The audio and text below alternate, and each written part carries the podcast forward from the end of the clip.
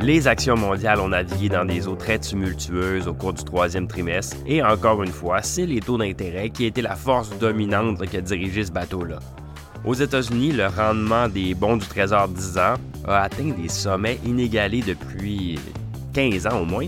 Et cette flambée-là n'a pas juste affecté les résultats des titres à revenus fixes, ça a également incité les investisseurs à réexaminer la valeur des actions, ce qui fait un peu écho à notre discussion de la semaine dernière dans ce balado.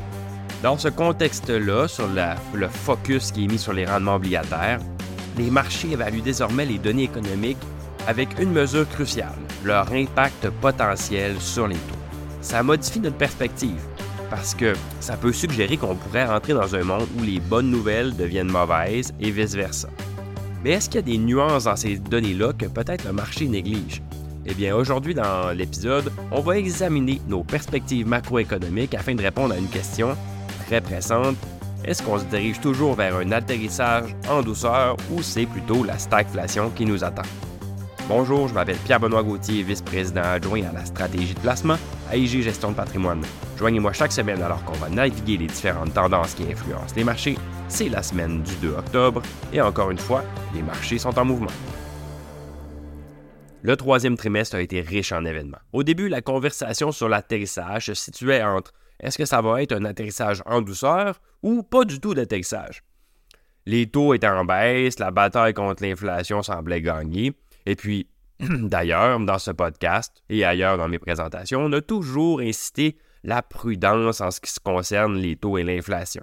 Malheureusement, nos inquiétudes ont été confirmées. Même si l'inflation a diminué, elle reste supérieure à l'objectif fixé et il y a des facteurs externes qui sont susceptibles de la maintenir à un niveau élevé. Cette constatation a anéanti tout espoir de baisse de taux avant la fin de 2023. Mais cette fois-ci, le problème des taux n'est pas dans les taux fixés par les banques centrales, dans les taux court terme, mais plutôt dans les taux long terme. Les marchés américains se sont ajustés à cette réalité-là et au Canada, les prix élevés du pétrole n'ont pas suffi à soutenir les actions. Ça a aidé, mais ça n'a pas suffi. La trajectoire du TSX a fait écho au repli de l'indice américain et à l'échelle internationale, le scénario était le même. Les actions en Europe, les marchés émergents ont subi le poids des vulnérabilités macroéconomiques et de la volatilité des taux 10 ans. La situation actuelle laisse entrevoir une ère de taux prolongée, ce qu'on appelle le higher for longer, haut pendant plus longtemps que prévu. Les discussions qui portaient sur les taux directeurs des banques centrales sont maintenant orientées vers les taux obligataires, qui font l'objet de toute l'attention. Ce changement-là, ça a fait un paradoxe, comme on mentionnait en intro, c'est-à-dire que les indicateurs économiques qui sont traditionnellement perçus comme étant de bonnes nouvelles sont désormais évalués par rapport à leur impact possible sur la direction des taux. Donc, les nouvelles économiques qui sont, prometteuses, qui sont positives, peuvent faire monter les taux, ce qui fait mal au marché. À l'inverse, des mauvaises données économiques renforcent les craintes de récession, ce qui fait aussi mal au marché. On est un peu dans un scénario lose-lose, euh, perdant-perdant dans cette, dans cette optique-là. C'est une situation très particulière parce que, comme je le disais, les bonnes et les mauvaises nouvelles créent de la volatilité. Ça ne veut pas dire que la bourse descend tous les jours, mais ça veut dire que l'interprétation des nouvelles peut se faire sous un œil négatif, peu importe la direction de la nouvelle. Pourtant, les marchés ont tendance à exagérer. Que ce soit dans l'euphorie ou dans le pessimisme. Souvenez-vous, euh, au début de l'été, on venait d'avoir une faillite de banque américaine, les taux avaient largement chuté, mais les résultats des entreprises la, continuation de la, consommation des, citoyens, des consommateurs, faisait croire qu'il n'y aurait pas de récession, que si on avait une, ça serait très, très douce, et puis on avait une, humeur très, très positive, un peu même euphorique. Et puis là, soudainement, on, on, vire vers le pessimisme. Les deux sont excessifs. Mais on va disséquer un peu ces récits dominants-là, puis vérifier sur quelles données vraiment ils se reposent. OK, premièrement, commençons. La courbe des taux d'intérêt c'est le point central de la plupart de ces, discussions. Elle est toujours inversée. Puis ici, c'est essentiel de, rappeler la corrélation historique. L'inversion de la courbe des taux signale l'arrivée d'une récession. Mais la récession elle-même va se déclencher juste quand la courbe va se redresser suite à l'inversion. Autrement dit, quand la courbe se redresse et, cesse d'être inversée, souvent c'est le, le déclenchement de la récession. Actuellement, la hausse rapide du taux 10 ans par rapport au taux 2 ans accentue la pente de la courbe. Ça laisse présager une récession imminente. Le secteur du logement, très faible parce que les coûts d'emprunt, ça décourage à la fois les constructeurs et les acheteurs. Il y a moins de vendeurs, les gens ne veulent pas déménager pour pas avoir à renégocier leurs hypothèques.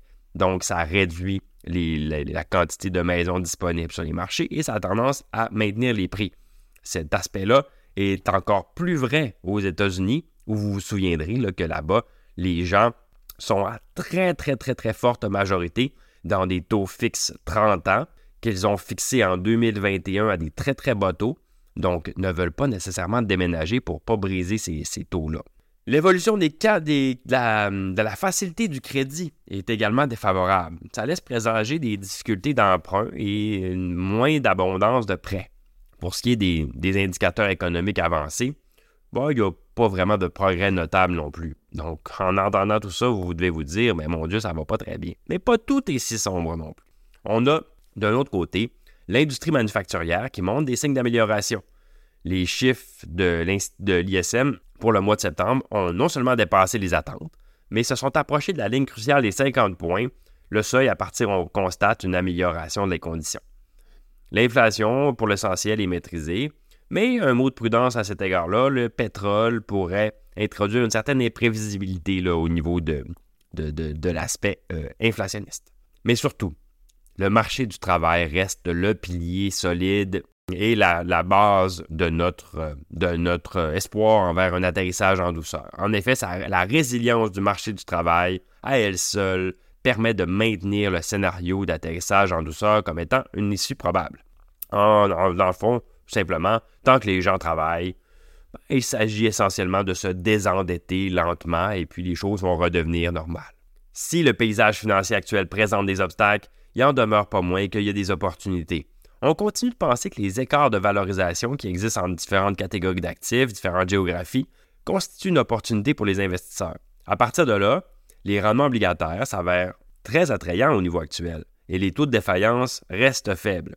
Bien sûr, on le sait, la classe d'actifs des revenus fixes a eu des performances atroces au cours des dernières années et la, volatilité pourrait se poursuivre encore, mais, mais cette fois-ci, la faiblesse des titres à revenus fixes est contrebalancée par des coupons élevés. Autrement dit, les pertes au niveau de la duration, les pertes en capital, sont compensées par des revenus de coupons qui sont plus forts qu'avant.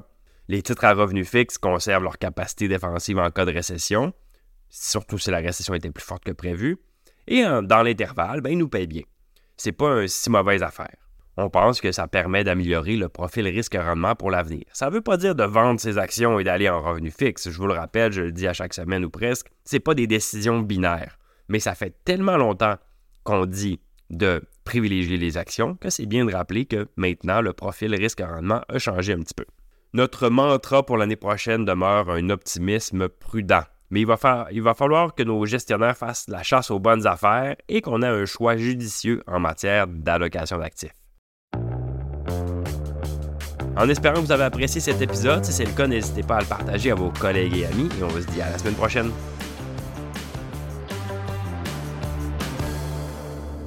Le contenu de ce balado, y compris les faits, les perspectives, les opinions et les recommandations, ne doit pas être pris ni être interprété comme un conseil en matière de placement, ni comme une offre de vente ou une sollicitation d'offre d'achat de tout titre cité. On ne doit pas se fier sur le contenu de ce balado à quelque fin que ce soit, et IG, Gestion de patrimoine, n'est aucunement responsable de son utilisation. Le présent balado renferme des énoncés prospectifs qui décrivent nos attentes actuelles ou nos prédictions pour l'avenir. Les renseignements prospectifs sont assujettis à des risques, incertitudes et hypothèses pouvant donner lieu à des écarts significatifs entre les résultats réels et ceux exprimés dans le balado. Nos opinions sont susceptibles d'être modifiées en fonction des conditions du marché. Les placements dans les fonds communs peuvent donner lieu à des commissions ainsi qu'à des frais. Veuillez lire le prospectus avant d'investir. Les fonds communs ne sont pas des placements garantis, leur valeur varie fréquemment et leur rendement antérieur peut ne pas se reproduire.